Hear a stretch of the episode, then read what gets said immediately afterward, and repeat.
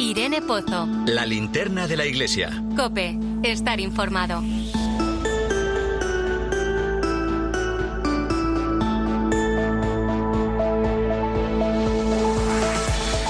¿Qué tal? Muy buenas noches. Una vez más, la Iglesia se ha hecho presente en medio de la tragedia. De forma silenciosa, sin hacer ruido, como uno más, se ha volcado en la ayuda y el acompañamiento a los vecinos del barrio valenciano del Campanar, que este jueves sufría el terrible incendio que se ha cobrado la vida de varias personas, dejando también algunos heridos y desaparecidos. El Papa Francisco sigue de cerca las noticias que llegan sobre el terrible incendio y mediante un telegrama ha mostrado su cercanía al pueblo valenciano. Cuando uno mira de frente al dolor, al sufrimiento, a la impotencia que muchas veces sufrimos ante hechos como este, uno se pregunta, ¿Dónde está Dios? Y la verdad es que Dios no ha soltado nuestras manos, aunque nos cueste verlo. Dios está en la solidaridad de los vecinos, en el trabajo de los bomberos, la policía, los sanitarios, los sacerdotes, como Emilio, párroco del campanar, que ayuda a las víctimas del incendio. La verdad es que son situaciones un poco sobrevenidas que, que, nos desbordan, ¿no? Pero yo pienso que lo más importante es siempre pues tener una actitud, digamos, de empatía, de solidaridad y estar disponibles, en fin, para lo, lo, que se nos pueda necesitar y para lo que más útiles podamos ser, ¿no? En estos momentos. Ahí está Dios. En medio del sufrimiento, en esa iglesia incansable que siempre está en primera línea, como ya lo hizo durante los atentados del 11M en Madrid, o durante la pandemia del coronavirus, o sin ir más lejos, en cada una de las guerras que sacuden al mundo, a pesar de que muchas veces nos olvidamos de ello. Mira, cuando el Papa habla de los conflictos olvidados, de aquellos que perduran en el tiempo, tantas veces enquistados, ¿no? y que dejan, bueno, pues de tener un interés mediático, ¿no? nos pide que no lo olvidemos, porque detrás de cada guerra, de cada conflicto, conflicto hay millones de vidas y porque las consecuencias de vivir una guerra son brutales en la población que consigue salir adelante. No solo en la reconstrucción de sus países, sino en el trauma que supone para cada una de las personas. Pienso en África, con tantos conflictos abiertos, o sin ir más lejos, en nuestra cercana Ucrania. Son guerras olvidadas. Cuando estalló la guerra de Ucrania hace ahora dos años, una ola de solidaridad y fraternidad se disparó en muchos de nuestros países, especialmente en Europa. Las imágenes que llegaban sacudieron nuestra conciencia brutalmente. Dos años después, estamos ante un conflicto enquistado y desplazado informativamente hablando por una nueva guerra, la de Gaza. Aunque en este segundo aniversario Ucrania vuelve a ser protagonista, solo algunas voces, como la del Papa Francisco, nos recuerdan semana tras semana lo que pasa en la martirizada Ucrania. Y en Yemen, y en Nigeria, y en Siria, y en Gaza y nos habla de la necesidad de diálogo y de paz, de pueblos agotados por una guerra inútil que no traerá soluciones a los problemas.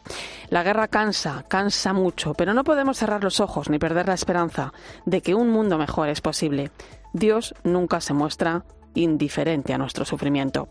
Bienvenido a la linterna de la iglesia. Te saluda Irene Pozo en este viernes 23 de febrero. La linterna de la iglesia. Irene Pozo. Cope, estar informado. Como cada viernes puedes seguirnos a través de las redes sociales. Estamos en Iglesia Cope en Facebook y X, hoy con, la, con el hashtag Linterna Iglesia 23F.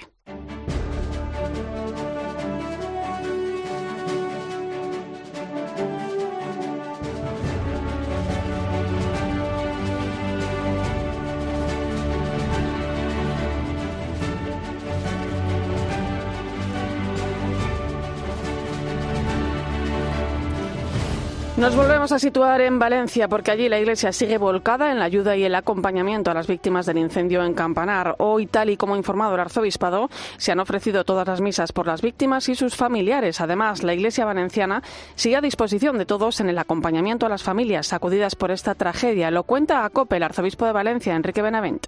Estaremos atentos y siempre dispuestos a ayudar a las personas que en estos momentos puedan necesitar. También no solo una ayuda material, una palabra de fe, una palabra de esperanza, una palabra de consuelo, que sepan que en la iglesia tienen una casa que les acoge y que sepan también el Señor es siempre nuestro consuelo y nuestra fortaleza. Por cierto, el arzobispado de Valencia se suma a los tres días de luto decretados por el ayuntamiento y las banderas del Palacio Arzobispal ondean ya a media asta. En Madrid, en la tarde de ayer, se celebró una importante mesa redonda en la Catedral de la Almudena sobre la figura del cardenal Pironio, recientemente beatificado y que fue el impulsor de las Jornadas Mundiales de la Juventud y que además tuvo una estrecha relación con la Iglesia española. Y en ella participó el cardenal español Fernando Berget, presidente del De la Ciudad del Vaticano, algo así como el alcalde del Estado Ciudad del Vaticano. Bueno, pues fue durante 23 años secretario de Eduardo Pironio cuando ejercía de prefecto de la Congregación para los Institutos de Vida Consagrada, una amistad que, como ha contado Vergez a 13, le marcó de por vida. Hoy día tengo yo, decir, algunos encargos el Santo Padre me ha confiado en el, en el Vaticano y no trato sino de vivir el espíritu que Él me enseñó. Pequeñas cosas, no grandes cuestiones filosóficas, pero sobre todo siempre le pido a Él cuando llego a mi oficina que me dé la capacidad del corazón que Él tenía y la capacidad de escucha que Él tenía. Un último apunte. El próximo 10 de marzo por la mañana no hagas planes. La plataforma Sí a la Vida ha convocado en Madrid la Marcha por la Vida 2024, una fiesta con sentido para visibilizar que hay alternativas a la cultura de la muerte.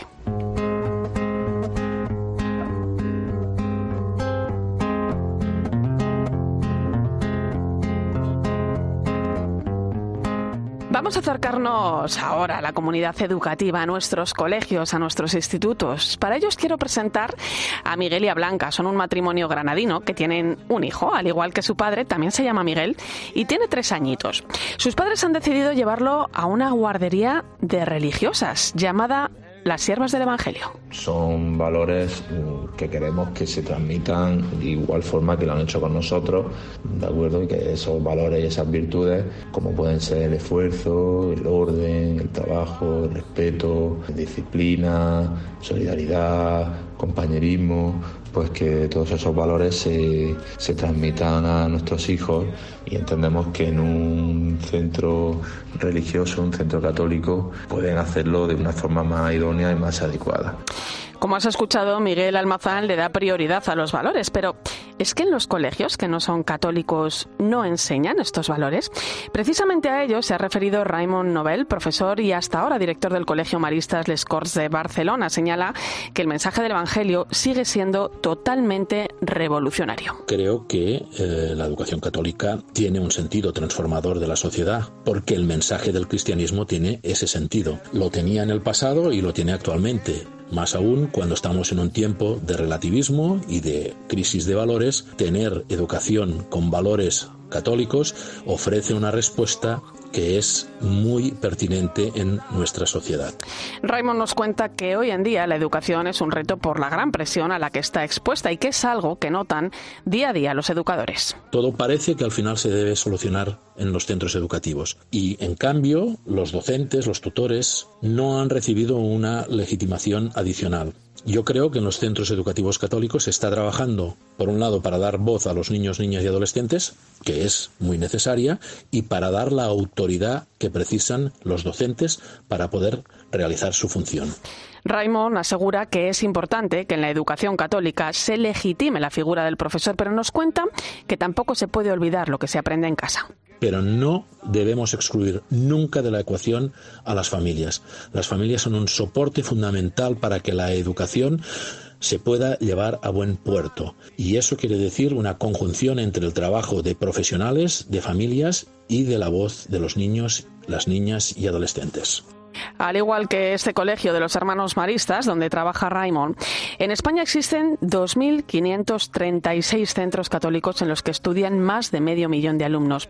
Pero hay que tener en cuenta que el reto de la educación también se encuentra en colegios e institutos públicos. Por ejemplo, Elisa Gutiérrez es profesora de religión en un instituto de Málaga. Nos cuenta que su labor no es nada fácil, pero que es una cosa apasionante. Por la sociedad en la que estamos, esa superficialidad, de esas prisas, de ese vértigo, pero aunque difícil es un reto y es un reto que, te ilusiona día a día, saber que tienes delante a muchas personas que las puedes formar, que les puedes cambiar y que, les puedes marcar un, un rumbo, un buen rumbo en su vida.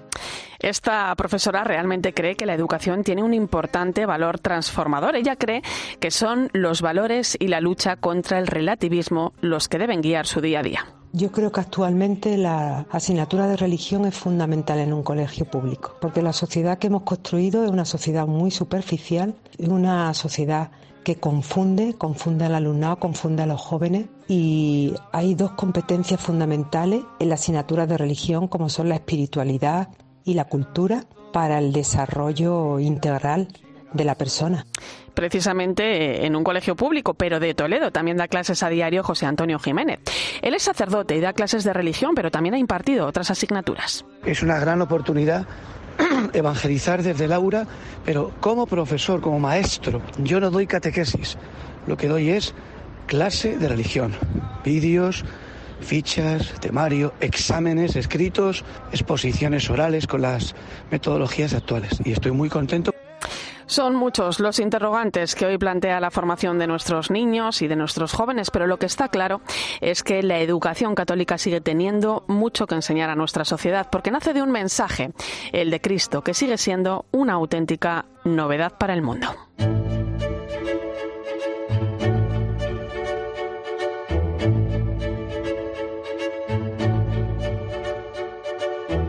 No hay duda, uno de los grandes retos que tiene la Iglesia lo encontramos en la educación, un ámbito donde está presente desde hace siglos y donde ahora quiere mirar de forma especial ante los nuevos retos que se plantean actualmente. En un momento de grandes cambios ante un mundo que nos desafía constantemente, es importante dar una respuesta adecuada. Este sábado se celebra el esperado Congreso de la Iglesia en la Educación, Presencia y Compromiso que organiza la Comisión para la Educación y Cultura de la Conferencia Episcopal. Su presidente es el obispo de Lugo, Alfonso Carrasco Rouco, al que tengo el placer de recibir esta noche en la linterna de la iglesia. Buenas noches, don Alfonso. En buenas noches. Eh, ¿Cuál es la realidad que vivimos en, en el mundo educativo? ¿Por qué la iglesia se plantea organizar un gran congreso en torno al tema educativo en este momento? Bueno, hay dos razones. Una es la amplitud de la presencia educativa de la Iglesia muy grande y como ya hemos dicho repetidamente, afectando a muchísimos ámbitos de la vida eh, de los niños jóvenes, incluso mayores. Pues por un lado eso, hay una grandísima presencia, pero por el otro notamos la conveniencia eh, de conversar, dialogar, poner en común y afrontar los desafíos que se están planteando en la actualidad. Nosotros tenemos desafíos en la educación porque está cambiando muchísimo el mundo y están cambiando también a veces las eh, instituciones eh, eclesiales, educativas. Entonces, bueno, necesitamos hablar, eh, reafirmar nuestra misión, entenderla bien y ayudarnos. Yo creo que vamos a necesitar también mucha colaboración mutua y tanto desde el punto de vista del pensamiento, cómo hacemos las cosas, cómo nos podríamos mm, adaptar mejor, responder mejor a los desafíos que, hoy se plantean, pero también desde el punto de vista práctico, de cómo nos podemos apoyar mejor unos a otros en momentos de grandes cambios. Fíjate, hablamos de, un congreso que ha ido tomando forma de una manera muy, muy novedosa, de una manera también muy sinodal, ¿no? Muy acorde a los tiempos que, que, corren, donde ha participado toda la comunidad educativa, que ya ha desarrollado una primera fase de experiencias que hemos ido conociendo desde, desde hace ya unos meses. Y hablamos también de un congreso que va a reunir mañana en torno eh, bueno, a 1.200 participantes, donde vamos a escuchar a grandes expertos, ¿no? Como por ejemplo al cardenal prefecto del Dicasterio para la Cultura y la Educación del Vaticano, el, el cardenal José Tolentino Mendoza o a Fernando Reimers, ¿no? el director del programa de política educativa de la Universidad de Harvard. Pero eh, don Alfonso, no se trata tanto de sacar eh, de este Congreso una serie de directrices, ¿no? sino eh, de caminar juntos como Iglesia, ¿no? de identificar, saber identificar dónde están los nuevos retos que debemos afrontar. ¿no? Bueno, pues sí, en realidad nosotros no pensamos que podíamos o que era interesante ofrecer algún libro de instrucciones para el momento actual o algo por el estilo dar indicaciones, eh, porque eh, partimos de un punto de partida diverso. Eh, tenemos una grandísima riqueza, una grandísima riqueza de experiencia educativa. No necesitamos dar lecciones a muchísimos de las grandes órdenes, de las grandes instituciones, de los grandes colegios o, tradiciones que llevan muchos años educando. no necesitamos explicarles qué significa educar pero en cambio necesitamos que todos juntos asumamos nuestro protagonismo. Necesitamos asumir el protagonismo propio, eh, la misión que tenemos, que llevamos decenios ejerciéndola. La educación católica no va a empezar mañana después del Congreso, es al revés. El Congreso expresa una inmensa riqueza que, viene de, de una historia larga.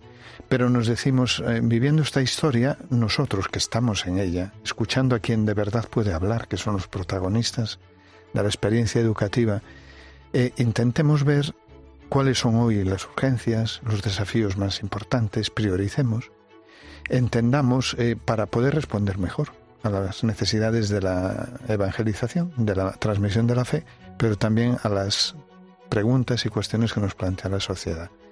Entonces queremos hacer eso y menos dar unas instrucciones, digamos así, que expertos pudieran elaborar a partir de la teoría pedagógica. Eh, en ese sentido yo decía a veces que no es que nosotros tengamos una propuesta teórica, nosotros tenemos una, una realidad viva, pero necesitamos inteligencia, la tienen desde su experiencia pues muchísimas personas que llevan tiempo trabajando en la educación, por tanto necesitamos oírnos, necesitamos reafirmar lo esencial o reorientarnos juntos. Quizás sí, esta sea una urgencia de nuestra época. Es urgencia el, el entender mejor, el reafirmar la propia misión, porque a veces en, en las diversas instituciones, con el cambio generacional, pues han cambiado muchas cosas y tenemos que reafirmar la misión, el sentido de lo que hacemos y, y cuánto importa la educación en la fe y cuánto importa la educación en la sociedad. Pero hoy eh, necesitamos reafirmar la identidad, pero también eh, necesitamos, quizá con más urgencia que en otros momentos, trabajar juntos. Porque se han movido muchas cosas, se están moviendo muchas cosas en la sociedad.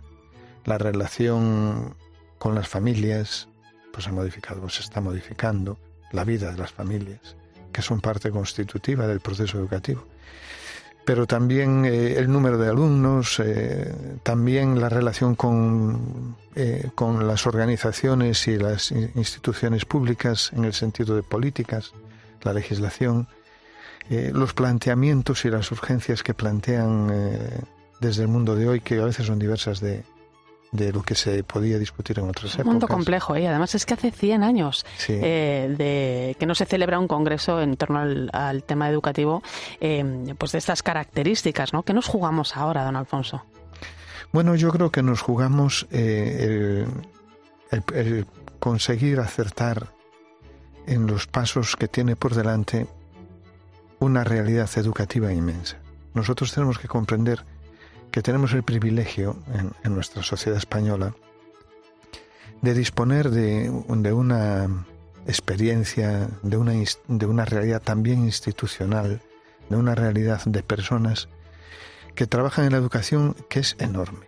No es igual en todos los países. Nosotros tenemos una grandísima herencia desde el punto de vista de la educación eh, en la fe, de la educación católica. Eh, que, tiene que tomar forma, que tiene que responder a los nuevos desafíos.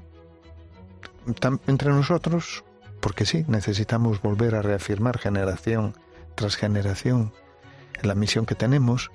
Eh, necesitamos volver a, tejer las relaciones dentro de la Iglesia, siempre de nuevo en las nuevas circunstancias. Pero también entender cómo hacemos presente nuestra percepción de la educación en la sociedad. Yo creo que vista la tradición, la historia, la riqueza educativa que, tenemos de tanto tiempo, de tantísimos alumnos y profesores, nuestra palabra sobre la educación podría tener más eco. Es decir, quizá deberíamos de tener algo más de audacia para decir cómo pensamos que es de verdad la educación, cuáles serían sus caminos, porque sobre eso siempre hay debate, como es lógico. Hay eh, en educación, como en las demás cosas, pues hay unos principios que más o menos son comunes a todos, unos consensos fundamentales. Pero cómo se lleva esto después a la práctica se debate constantemente de generación en generación o de ley en ley. Y es porque no somos capaces eh, eh, quizá de, mostrar esa realidad o porque se nos escucha poco, don Alfonso. Bueno, eh, yo creo que si nosotros, a ver, la realidad la mostramos y se ve y de hecho la sociedad la percibe y es muy bien recibida. Pero una reflexión inteligente eh, nuestra está un poco escasa en el ámbito del debate público.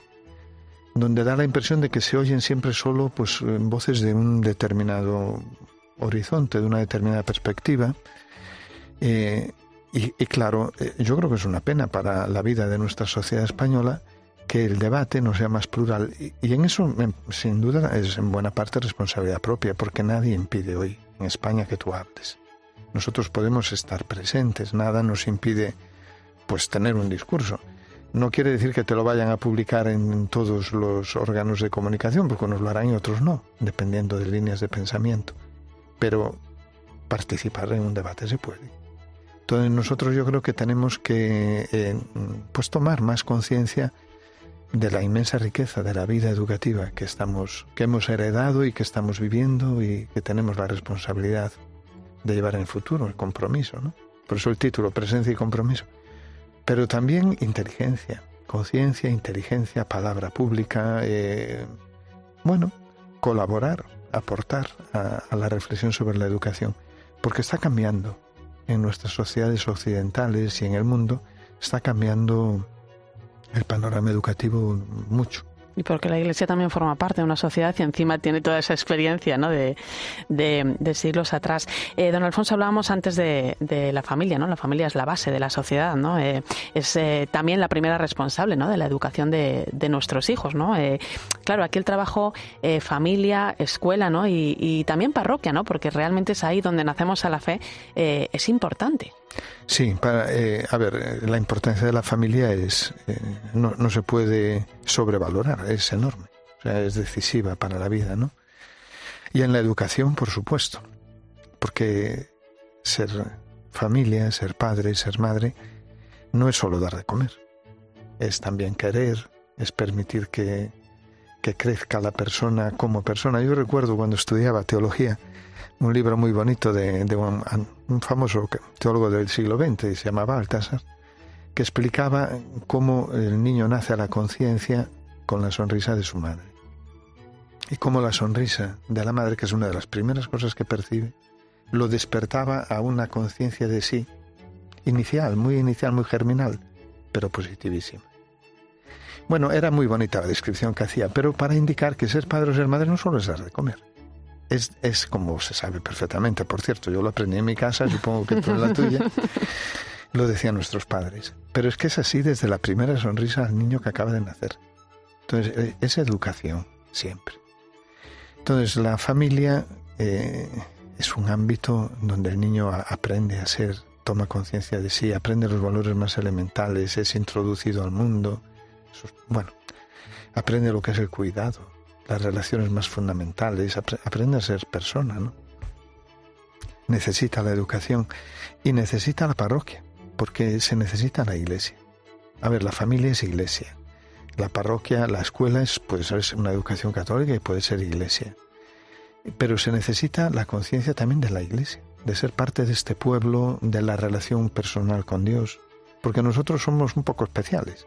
Pretendemos tener relación personal con Dios no solo que Dios exista, sino que yo tengo una relación con Dios, yo lo recibo. Pero la fe no se puede vivir, sin embargo, en solitario. Uno puede hablar con Dios. ¿eh? Pero esta relación con Dios tiene forma, tiene lugar, tiene sacramentos, tiene cosas. Entonces, claro, esta dimensión eh, es imprescindible, cambia todo. Entonces, sin la parroquia, sin esta percepción de una fe que, que es mm, que te interpela personalmente y te, introduce a un mundo entero, a un gran pueblo, pero que te introduce a ti, pues la educación no tiene el mismo contexto. Eh, la fe no, se, no, se, no, no llega a tomar forma. Las tres cosas son imprescindibles. La familia, la escuela y la parroquia. La parroquia como experiencia de iglesia, digamos, ¿no? Experiencia de una iglesia que es muy grande, que tiene al final al Papa como última referencia. Hablando del Papa Francisco, eh, eh, el Santo Padre ha pedido en reiteradas ocasiones un pacto educativo global, ¿no? Formar personas, ¿no? Que capaces de, reconstruir, ¿no? La sociedad, ¿no? Una sociedad herida, ¿no? A la que tantas veces se le ha hecho ilusión, ¿no? Este congreso es también una invitación a ello, ¿no? Pues sí, también es una invitación a ello. A nosotros nos movió a la realización del congreso, pues eh, la vida de nuestra educación católica en España, ¿no? Pero también la llamada de la del Papa a, trabajar por un pacto educativo global y la percepción de la situación en España después de la LOMLOE, tantos debates, nos dijimos, pero quizá deberíamos de estar más presentes, decir más, ser más nosotros mismos, pero también dialogar más, colaborar más. Y el Papa estaba invitándonos. Por un lado, esta actitud de estar en salida, por el otro, la, la actitud de decir, tengámonos en cuenta todos, escuchémonos todos, que todos podamos dialogar. Y aquí es imprescindible porque la, realidad es que, como te decía al inicio, no le voy a explicar al director del Colegio de los Salesianos cómo se educa. Casi, casi me lo puede decir a mí, ¿verdad? Entonces tenemos que escucharnos. Bueno, pero además, pacto educativo global. Porque el pacto educativo global, el Papa dice que está completamente roto. También porque eh, no se le permite asumir su, su protagonismo a todos los verdaderos agentes, empezando por la familia. Cuando eh, iniciabais el programa con, esa inicio, con esta introducción tan bonita, una de las cosas que decíais era, eh, decía el, un director de un colegio que habló muy bien, de las dificultades que tienen los profesores porque se les descargan multitud de responsabilidades. El Papa dice eso. Esa es una de las formas de ruptura del pacto educativo, porque el pacto es también es un pacto sobre grandes consensos que podrían darse, y es un pacto donde se reconoce el protagonismo de los verdaderos agentes. Tú no puedes, por así decir, desequilibrar la, actividad educativa, por ejemplo, bloqueando el significado de las familias. Y entonces resulta que el profesor tiene que hacer de profesor, pero además de padre y de madre, pero no puede. Y empieza a surgir problemas, a dificultades, a ver que, que no funcionan aspectos educativos. Bueno, nosotros creemos que que en este sentido también podemos hacer una contribución, porque la relación de las familias con la educación católica normalmente es una, una relación muy real y, y normalmente sana, normalmente buena. Pues mañana sábado, 24 de febrero, dos sedes en la mañana, Fundación Pablo VI y el IFEMA de Madrid, donde también en este último lugar por la tarde se va a desarrollar un encuentro final de este congreso. Aquí lo iremos contando, por supuesto tendremos ocasión de reposar y de analizar las conclusiones de este necesario encuentro. Ha sido un placer, Monseñor Alfonso Carrasco Rouco, obispo de Lugo, presidente de la Comisión para la Educación y Cultura de la Conferencia Episcopal. Que vaya muy bien. Muchísimas gracias. Dios quiera que vaya todo muy bien y que vayan muy bien nuestras escuelas y nuestras familias.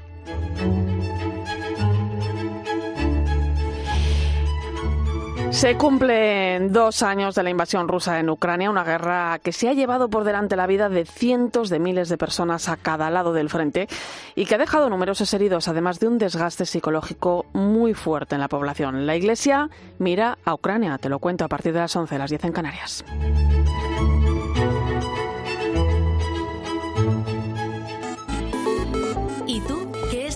Pensando? Escribe a Irene Pozo en Twitter en arroba eclesiacope. Y en nuestro muro de Facebook, Eclesia Cope.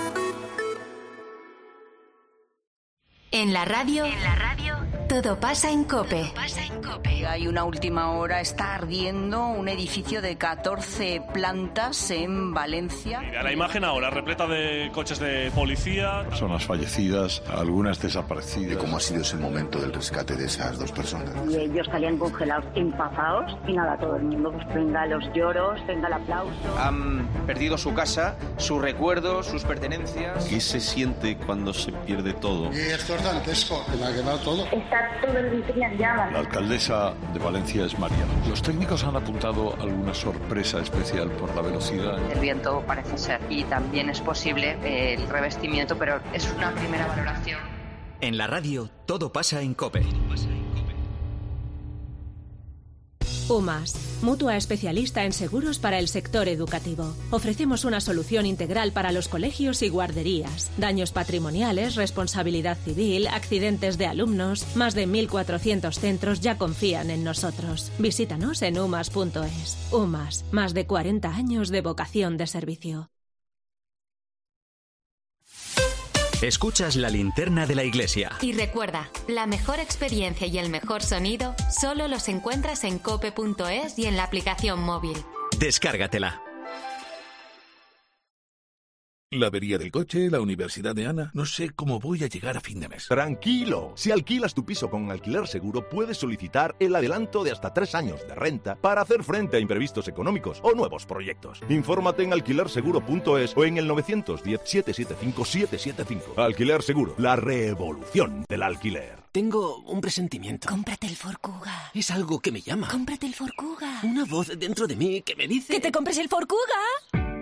Hazle caso a tu instinto y hazte con el Ford Kuga, el híbrido enchufable más vendido en España y Europa. Ahora por tiempo limitado con un precio nunca visto. También disponible el Kuga híbrido, lo que diga tu instinto.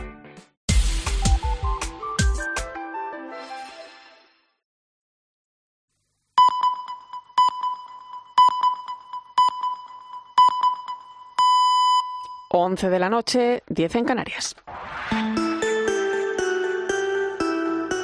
Irene Pozo. La linterna de la iglesia. Cope. Estar informado.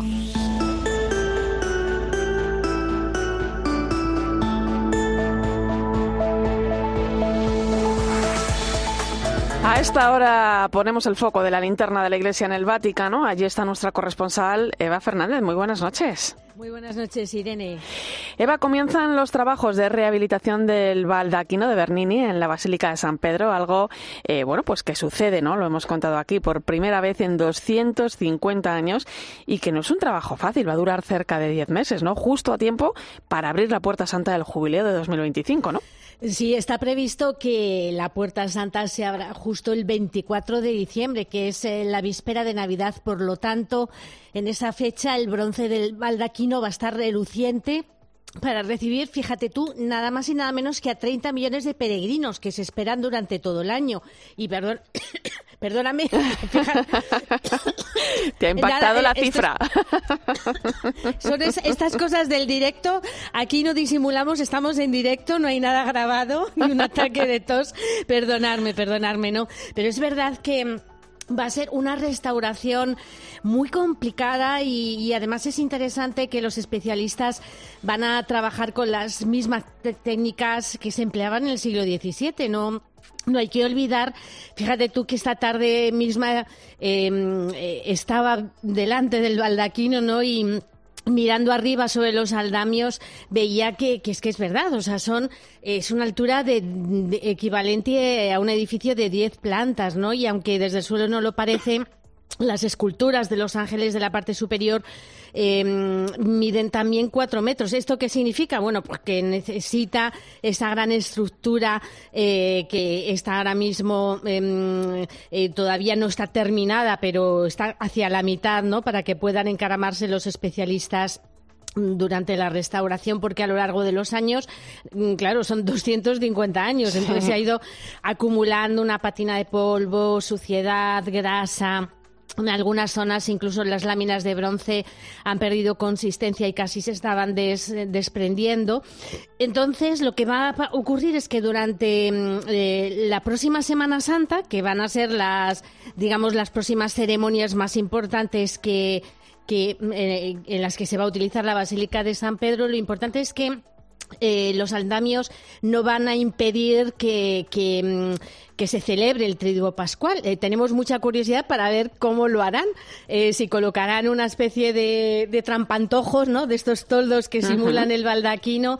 Y, mm, y luego, pues al margen de de toda esta historia del esto este asunto de la restauración Irene el baldaquino no olvidemos que encierra un gran simbolismo. Está concebido como un gigantesco palio justo en el centro del, crucero de la basílica bajo esa monumental cúpula de Miguel Ángel. Es un palio que protege el altar donde se celebra la Eucaristía y tan solo a 12 metros de profundidad justo en su vertical se venera la tumba de, San Pedro. Y fíjate que hay un detalle muy pequeño que seguro que le va a gustar a los oyentes y es que es, como una especie de firma ¿no? que quiso dejar Bernini de, en, una de, mm, en una de las columnas se ve en una esquina un rosario fundido junto a un crucifijo que mm, dicen que, que, es lo que Bernini quiso mm, dedicar a la Virgen al terminar el baldaquino para agradecerle su trabajo y que hubiera quedado también. O sea,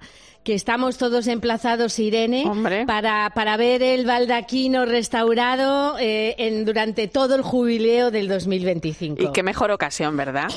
Bueno, eh, una mejor ocasión imposible. Además, lo tenemos ya enseguida, ¿eh? parece mentira, pero el jubileo está al caer. El tiempo se pasa muy rápido, efectivamente. Sí, sí, sí. Oye, muchas veces, eh, Eva, hablamos del bambino Jesús, ¿no? Más conocido como el Hospital del Papa cumple 100 años. Y, fíjate, hay una historia muy bonita detrás de ese hospital pediátrico, ¿no? Que, que además es un hospital que es toda una referencia tanto en el campo de la asistencia eh, como en el campo de la investigación, ¿no?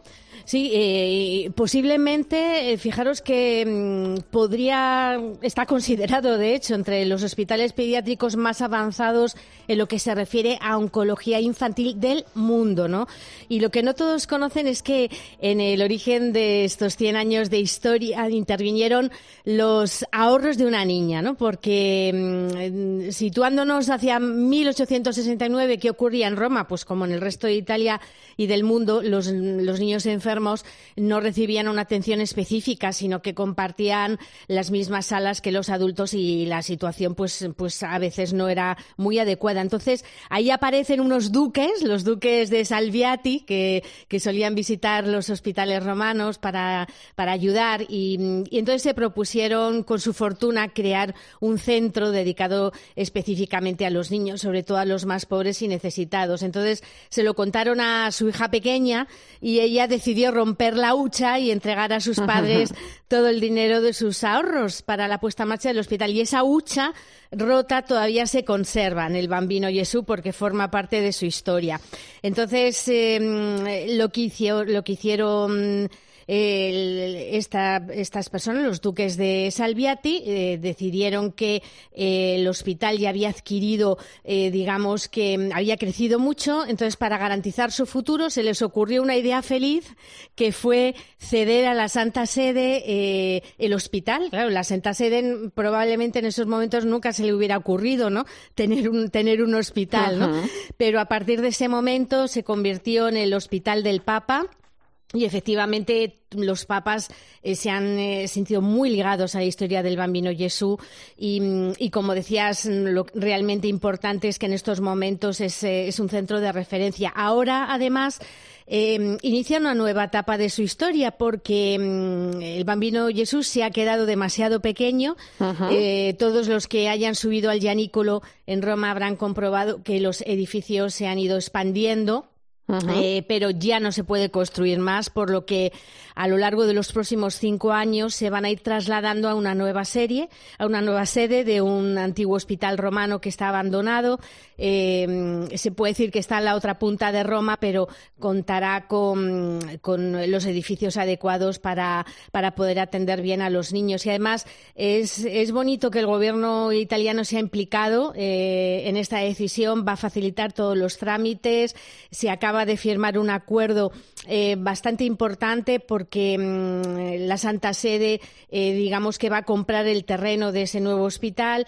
Eh, todavía no se sabe, será un, un precio se supone que adaptado, pero ¿eso qué significa? Que va a pasar a ser territorio extraterritorial de la Santa Sede, ¿no? Lo que garantiza que la Santa Sede pueda seguir mm, teniendo, ¿no? la seguridad de que en ese hospital se va a seguir ayudando a los niños que más lo necesiten de todo el mundo porque es increíble, Irene, la labor que hacen. Se traen a niños muy enfermos de todos los países del mundo que no pueden pagar ha habido, estos. Ha habido algún caso sonado que aunque no ha conseguido llegar. Por ejemplo, me estoy acordando ahora mismo de del niño eh, británico, ¿no? De, Efectivamente. sí. sí, sí, que no, al final lamentablemente lo... De Indy. Sí, sí, de Indy Gregory no, no, no, no, se consiguió que viniera, pero estaba todo preparado, efectivamente. efectivamente.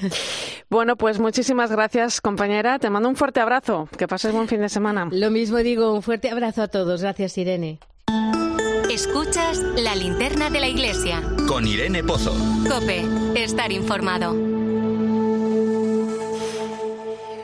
11 y 8 minutos de la noche, eh, una hora menos en Canarias. Saludamos a esta hora a los eh, oyentes eh, de tiempo de juego que se incorporan a la linterna de la iglesia, donde en este momento vamos a comenzar el tiempo de tertulia. Hoy me acompaña en el análisis la profesora y experta en doctrina social de la iglesia, María Teresa Conte. Muy buenas noches. Buenas noches, Irene. Y el doctor en comunicación social y director del grado de humanidades de la Universidad CEU San Pablo, Fernando Bonete. Buenas noches. Buenas noches. Bueno, chicos, mañana sábado se cumplen dos años de la invasión rusa en Ucrania. Hablamos de un conflicto enquistado que se ha llevado por delante la vida de cientos de miles de personas a cada lado del frente, dejando atrás, bueno, pues eh, eh, muchísimos heridos también eh, y un desgaste psicológico muy fuerte en la población. ¿no? Las cifras hablan: el 80% de la población está herida por la guerra, un tercio, según la Organización Mundial de la Salud, sufre problemas mentales y además el 40% de los ucranianos depende de ayuda humanitaria para poder sobrevivir. Dos años de guerra que han provocado más de seis millones de personas eh, que han tenido que emigrar de su tierra, la mayoría mujeres y niños. Y la verdad que los desafíos que presenta Ucrania son enormes, ¿no? Y sin embargo, eh, bueno, parece que vivimos ¿no? ajenos a lo que pasa. Ni en España ni en Europa somos conscientes de lo que significa una guerra, ¿no? que además pues ha quedado en cierto modo fuera del foco mediático. ¿no? Yo os pregunto, ¿cómo miramos ¿no? dos años después ¿no? Eh, todo esto? ¿Cómo miramos esta realidad?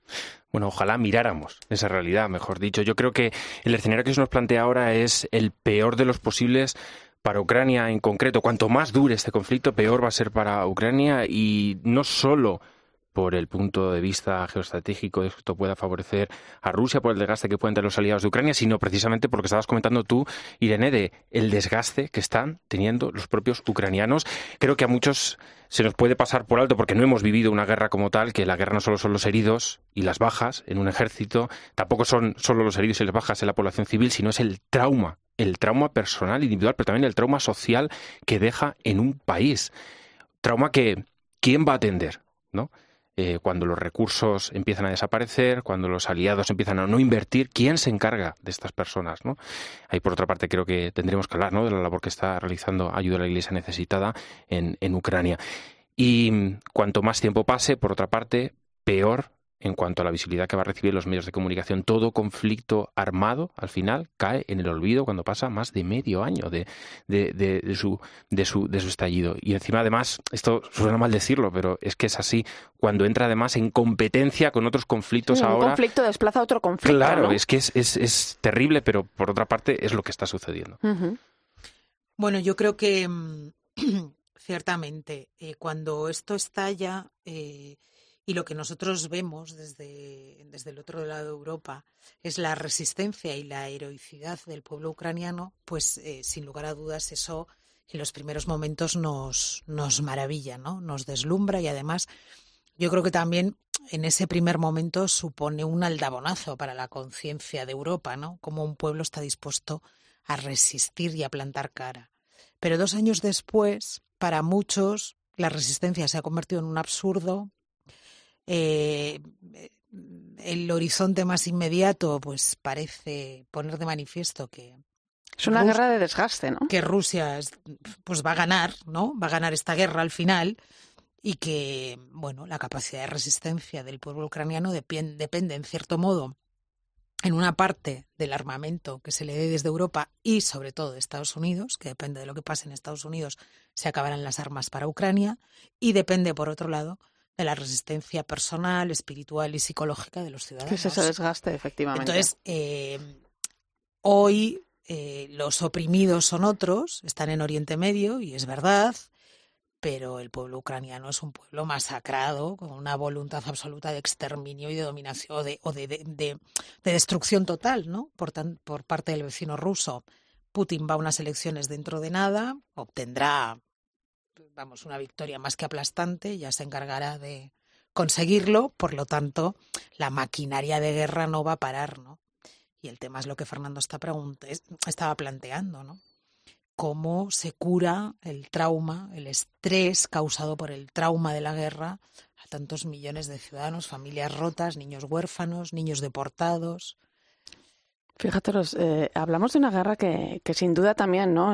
bueno, lo estamos apuntando aquí, ¿no? Ha pasado a formar parte de los conflictos olvidados, ¿no? De los que mm. tantas veces habla el Papa Francisco, ¿no? El Papa al final es una voz valiente, ¿no? Porque cada semana, ¿no? Nos está recordando, ¿no? La derrota a la humanidad que supone cualquier guerra, ¿no? Em, en todo este tiempo, la presencia de la Iglesia, sin embargo, ha sido constante, ¿no? Y aunque el Papa no haya podido viajar a la zona, sí ha estado presente, esto lo hemos hablado aquí, Teresa, em, eh, bueno, pues a, través de las muchas visitas, por ejemplo, que ha realizado el cardenal Krajewski, ¿no? El conocido como limosnero del Papa, ¿no? El cardenal Suppi, ¿no? El presidente de la Conferencia Episcopal Italiana, que por cierto también viajó al otro lado, viajó a Rusia. Bueno, de todos modos, a ver, eh, el compromiso de la diplomacia vaticana y el compromiso de la Santa Sede por la mediación, por la intermediación y por facilitar eh, bueno, digamos que acuerdos humanitarios o resoluciones humanitarias que frenen eh, los desastres de la guerra es constante, como no puede ser de otro modo, ¿no? Luego la Santa Sede tiene una larga trayectoria en sus relaciones con, con, Rusia, ¿no? Con el mundo soviético y después también con Rusia, ¿no? Porque de hecho el deshielo de alguna manera empezó también en los 70 por la buena eh, labor diplomática de la, de la Santa Sede y algún que otro cardenal, ¿no? Por, por lo tanto es una realidad conocida. Lo que pasa es que, eh, evidentemente, em, esta guerra, como tantas otras, pero esta especialmente, yo creo que ya nos acaba superando a todos, ¿no?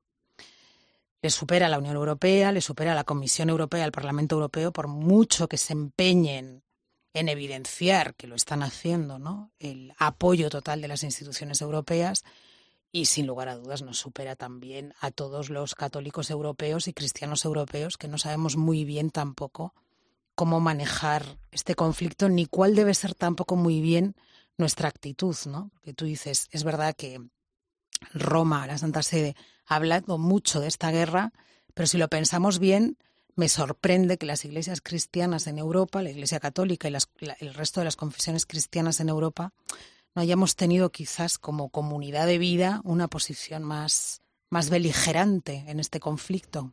Bueno, vamos a ir un momento, antes lo citaba Fernando, ¿no? Eh, la Fundación Ayuda, un equipo de la Fundación eh, Pontificia Ayuda a la Iglesia Necesitada ha podido viajar recientemente a Ucrania para conocer de primera mano, bueno, pues la situación que viven, ¿no? Y cómo em, la Iglesia, ¿no? Está haciendo frente a ello, ¿no? Contaban que la mayoría de los jóvenes varones o están en el ejército o está en Europa, ¿no? Pero sin embargo la guerra no ha conseguido frenar las vocaciones. Álvaro Saad, buenas noches. ¿Qué tal, Irene? Buenas noches. Tú lo decías, una de las consecuencias de la guerra es que no se ven jóvenes por la calle, la mayoría están en el ejército o están en Europa, pero aún así hay jóvenes que siguen entrando en los seminarios.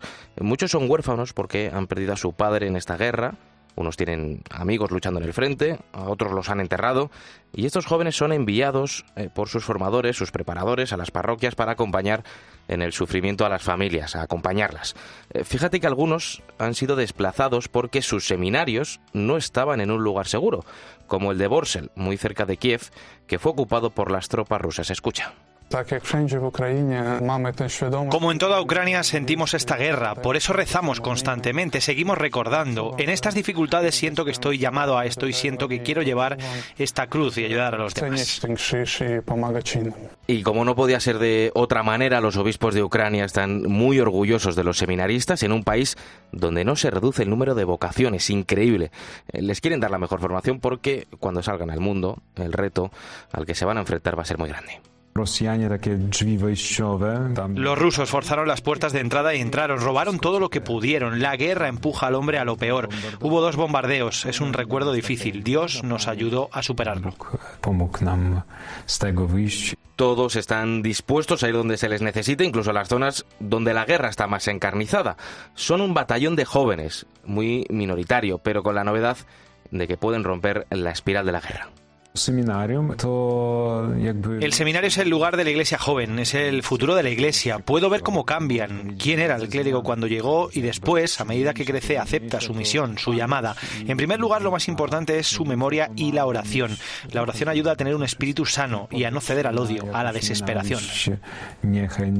Y como muchos de los eh, seminaristas son huérfanos, las familias no pueden hacerse cargo de los gastos que conlleva su formación. Y ahí es donde casi nadie llega, excepto ayuda a la iglesia necesitada, que pone un granito de arena en esta realidad.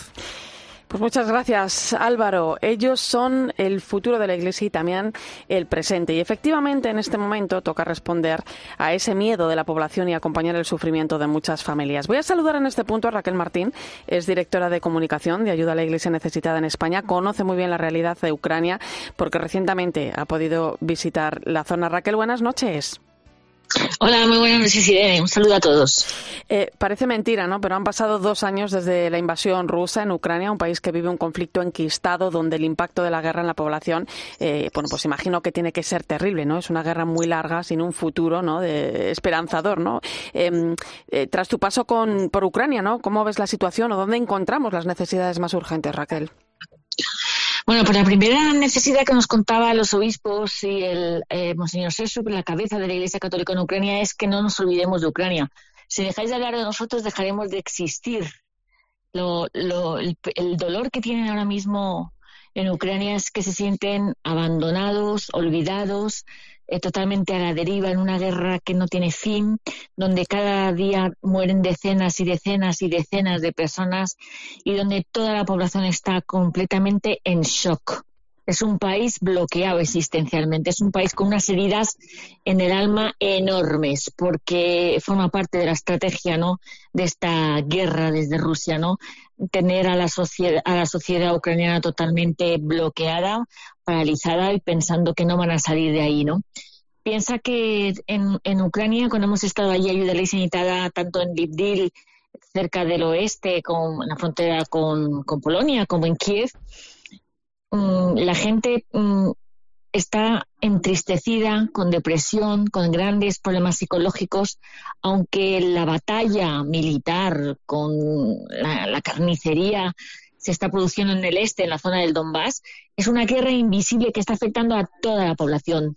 Allí no hay persona que no tenga un marido, un hijo, un hermano, un padre que esté ahora mismo luchando a vida y muerte por su país en el este o que haya sido ya totalmente asesinado.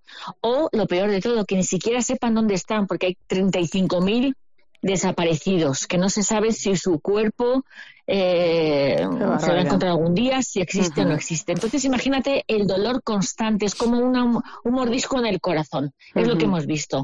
Una sociedad absolutamente bloqueada. Eh, te va a preguntar Fernando Bonete.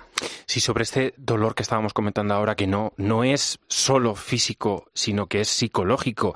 He visto imágenes en medios de comunicación, incluso en vuestras redes sociales, de cómo las parroquias, los conventos, los monasterios, ya no solo son centros de oración, sino que se están abriendo las puertas para que sirvan casi de, de consultorio psicológico.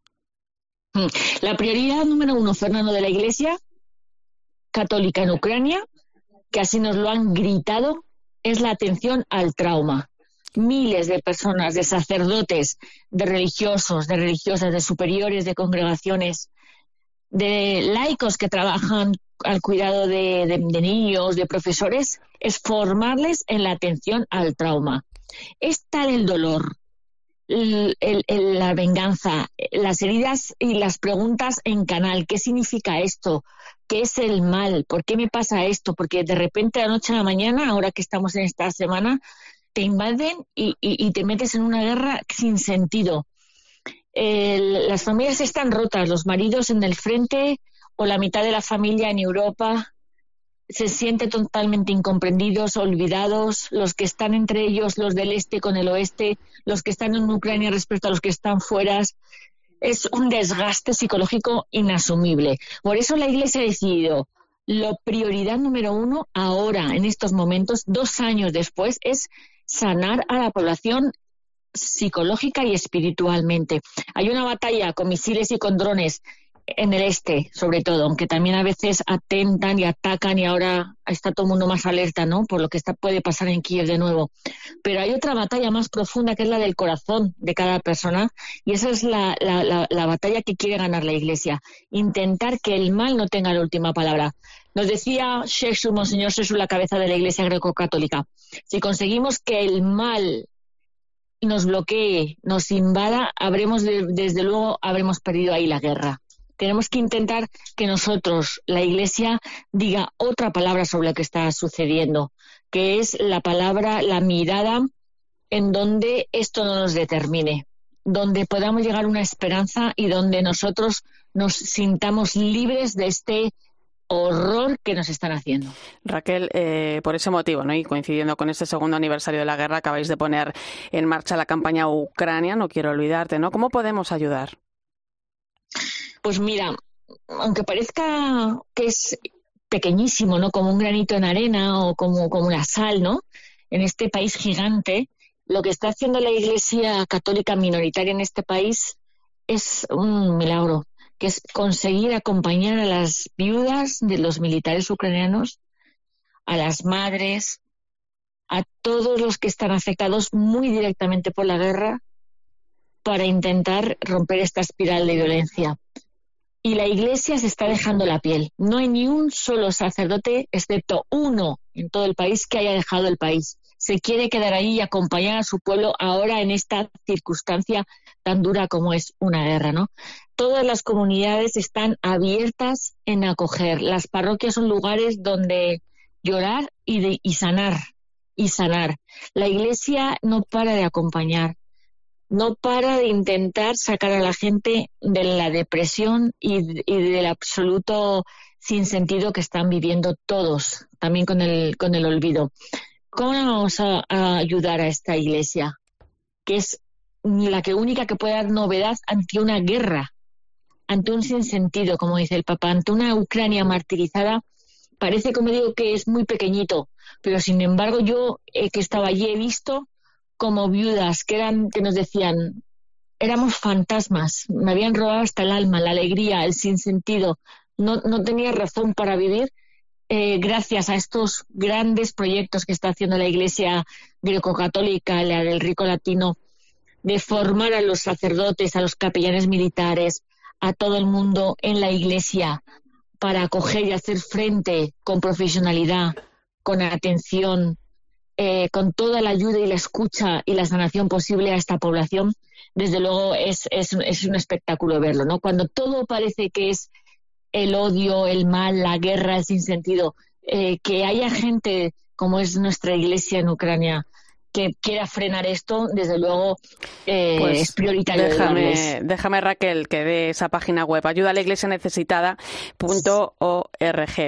Te doy las gracias, eh, Raquel Martín, por tu sensibilidad, por ayudarnos a entender ¿no? que aunque estemos mirando a Ucrania desde una posición en cierto modo acomodada, ¿no? bueno, pues esto le puede pasar a cualquiera. Las consecuencias de una guerra son siempre devastadoras y, y la iglesia sigue ahí. Ayuda a la iglesia necesitada.org. Un fuerte abrazo, compañera. Por favor, no nos olvidemos de Ucrania. Mi último grito. No nos olvidemos de Ucrania. estamos. Gracias, Irene. Pues no, no nos olvidamos de Ucrania. Eh, lo hemos hecho aquí esta noche en el análisis. Teresa Conte, hasta pronto. Hasta pronto, Gracias. Irene. Fernando Bonete, hasta Muchas la próxima. gracias. Hasta la próxima. Gracias también a ti por acompañarnos esta noche en la linterna de la iglesia. Te quedas ahora con el partidazo de Cope y Joseba Larrañaga.